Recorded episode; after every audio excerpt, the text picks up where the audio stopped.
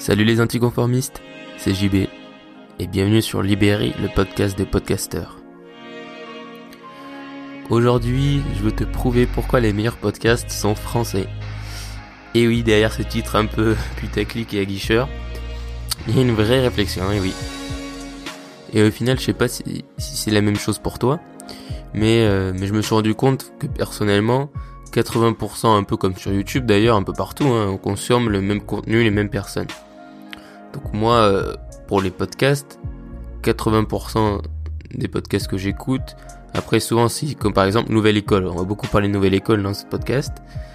Donc si tu connais pas Nouvelle École, euh, va écouter après parce que c'est super, c'est le meilleur podcast français. Et, euh, et, donc bon voilà, donc moi dans mon 80% il y a Nouvelle École, donc les lundis, Startup Podcast, euh, les podcasts de Gary Vaynerchuk, euh, le Maker Cast d'Antoine Cast d'Antoine BM et après d'autres podcasts euh, genre Al Toucher, Tim Ferriss de temps en temps et d'autres petits podcasts. Mais voilà, en gros le gros de mon temps c'est Nouvelle École, ben, c'est le lundi donc ça prend pas au final tant de temps mais sur les réguliers on va dire Startup Podcast, Gary Vaynerchuk et le Maker Cast d'Antoine BM de temps en temps. Et donc pour revenir à pourquoi les podcasts français sont meilleurs que, que les américains, ce qui peut paraître un peu audacieux comme analyse au premier abord, c'est parce qu'au final, je trouve que certes, on peut, on a un marché du podcast entre guillemets, un marché, enfin, on a le podcast français indépendant est moins est plus jeune, on va dire, et moins développé, mais c'est aussi ça qui fait notre force, et c'est ça qui fait que, à mon sens, les gros podcasts français sont bien meilleurs les gros podcasts américains pour plusieurs raisons. Après, ça paraît très subjectif, ça c'est, enfin c'est très subjectif parce que tu vas voir, il y a plein de raisons qui font que c'est parce que si euh, c'est plus jeune, euh, donc peut-être que quelqu'un qui est plus vieux que moi aura un autre avis. Mais voilà, je vais dire pourquoi moi je pense que c'est le cas. Donc tout simplement parce que déjà euh, les, les les podcasts français ont une originalité dans les très gros en tout cas que les américains n'ont pas, c'est-à-dire que les très gros podcast américain, c'est globalement c'est business et interview autour du business et du développement personnel.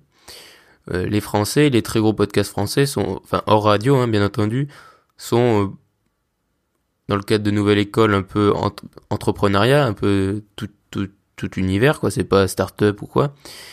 Et, euh, ils parlent de beaucoup d'autres choses. Et au final, il n'a pas besoin d'avoir 30 nouvelles écoles, tu vois, une nouvelle école se suffit à lui-même, et en plus, nouvelle école est le meilleur. Euh, pour plusieurs raisons. Donc là, on va rentrer dans le vif du sujet sur Nouvelle École, parce que je suis une groupie. Et euh, pourquoi Nouvelle École est le meilleur podcast français? Et même, je dirais pas le meilleur podcast au monde, hein, je vais pas me lancer là-dedans, mais pour moi, vraiment un des tout meilleurs. Parce que déjà, la personne qui le fait, Antonin Archer, big up si tu m'écoutes, et bravo, il est, euh, il est jeune, donc forcément pour moi qui suis jeune, et peut-être pour les gens qui sont jeunes, euh, ça fait écho.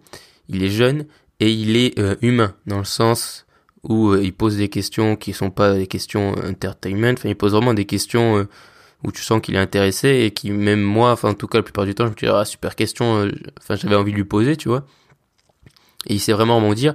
Et en plus, quand il parle de lui, euh, tu te rends compte, enfin, il est humain aussi dans le sens où il est pas euh, Tim Ferriss. Enfin, euh, je sais, je pense pas qu'il voudrait l'être, mais bon, bref, la question n'est pas là. C'est juste que Tim Ferriss, Al Toucher, Gary, tout ça, c'est des mecs qui ont les tel niveau de succès qui même quand ils disent oui, je suis pas parfait, on a tous des défauts, on est tous bizarres, c'est vrai.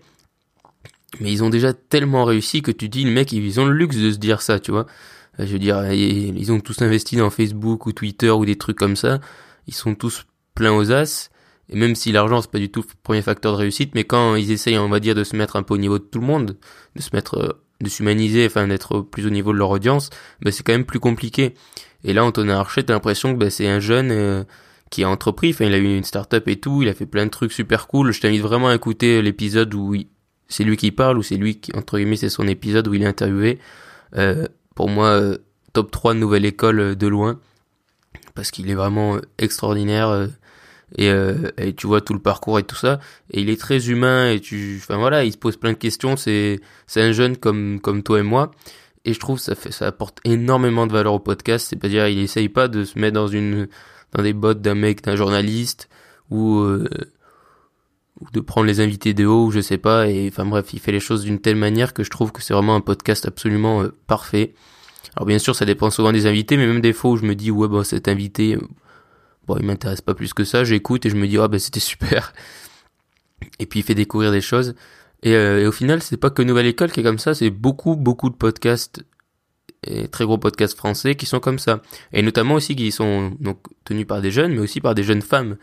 Et, euh, je trouve que, alors sûrement qu'il y en a, hein, je connais pas tous les podcasts américains bien sûr, mais euh, mais en France, les gros podcasts, bah la poudre, tu vois, euh, c'est la preuve que voilà le féminisme et tout, euh, enfin c'est fait d'une telle manière, je trouve ça extraordinaire, tu vois.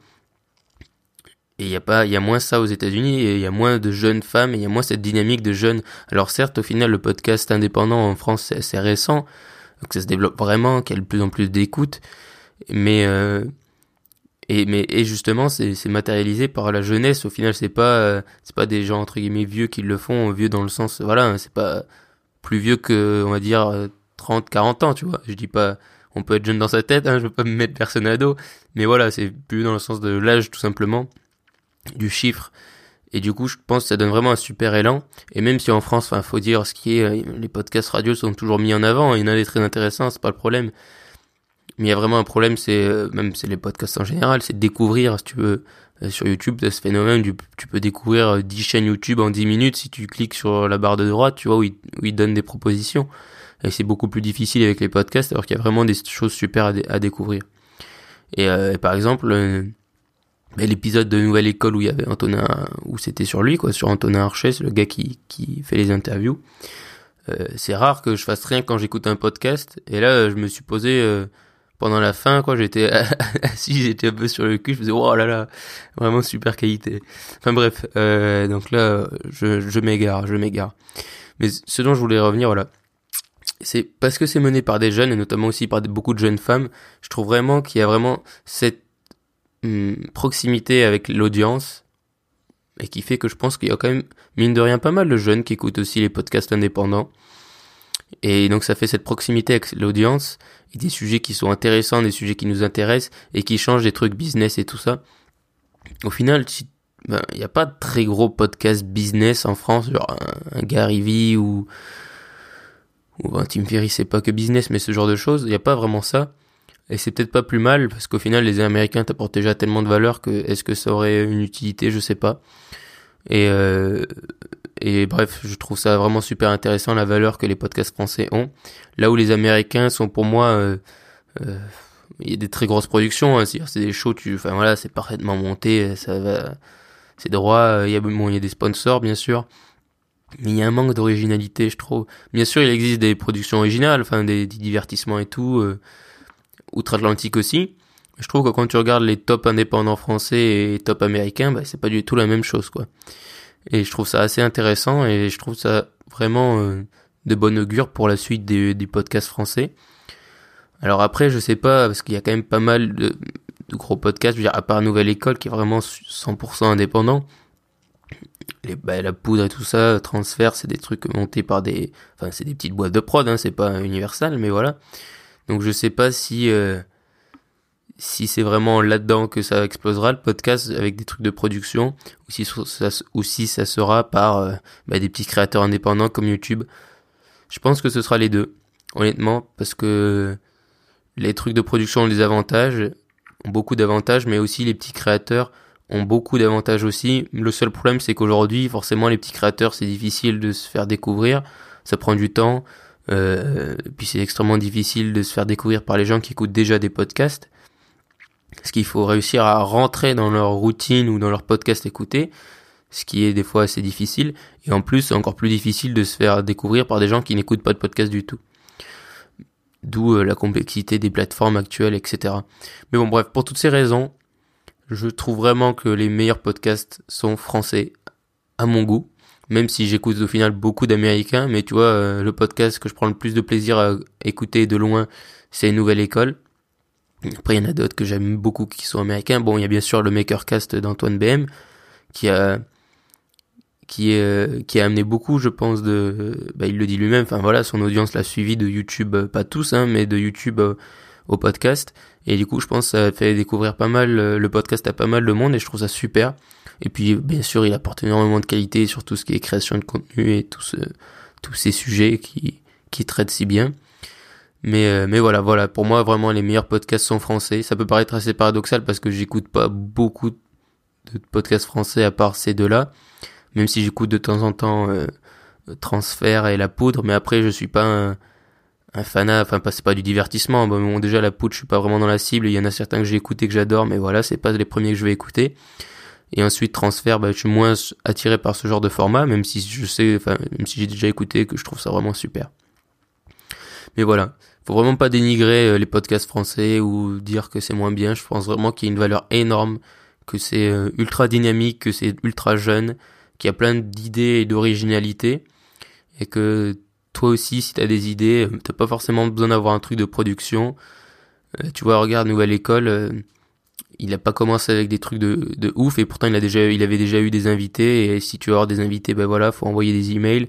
Et sinon tu peux créer tu peux te tu peux te faire plaisir. Je veux dire le podcast c'est un super format. Et en plus je pense que les gens euh, sont plus indulgents sur les podcasts puisque quand on débute voilà c'est plus compliqué que sur YouTube où il y a une, tellement une tentation énorme et qu'il y a tellement de distractions que forcément euh, si t'as pas capté l'attention dans les dix premières secondes euh, tu te fais tu te fais nexter on va dire et euh, du coup, je voulais aussi parler, euh, parce que j'en ai pas parlé donc sur Libéry, voilà. Euh, tu as peut-être vu que le nom de, de, la chaîne de podcast a changé. donc en six mois d'existence, c'est passé de Libre épanoui à Libéry, aujourd'hui JB Podcast. Pourquoi? Parce que tu n'as peut-être pas écouté du coup le, le, premier vlogcast, mais du coup j'ai lancé un vlogcast, un nouveau format, où c'est un vlog sous forme audio, tu l'auras deviné. Donc le premier épisode est, est déjà disponible, donc quand ce sera un épisode Libéry, donc sur les podcasts et sur l'entrepreneuriat, ça s'appellera Libéry avant le titre. Et quand ce sera un vlogcast, ça s'appellera vlogcast là-dessus. C'est logique. Donc voilà, j'espère que les deux formats te plairont. Euh, n'hésite pas à me donner des retours. Et surtout, continue à écouter des podcasts. Et euh, si tu n'as jamais écouté Nouvelle École, fonce. Et euh, fonce écouter tous les podcasts. Écoute des podcasts, c'est génial. Je te remercie d'avoir écouté cet épisode. N'oublie pas que tu peux me poser une question avec le premier lien qui se trouve dans la description. Tu peux également me suivre sur deux réseaux sociaux.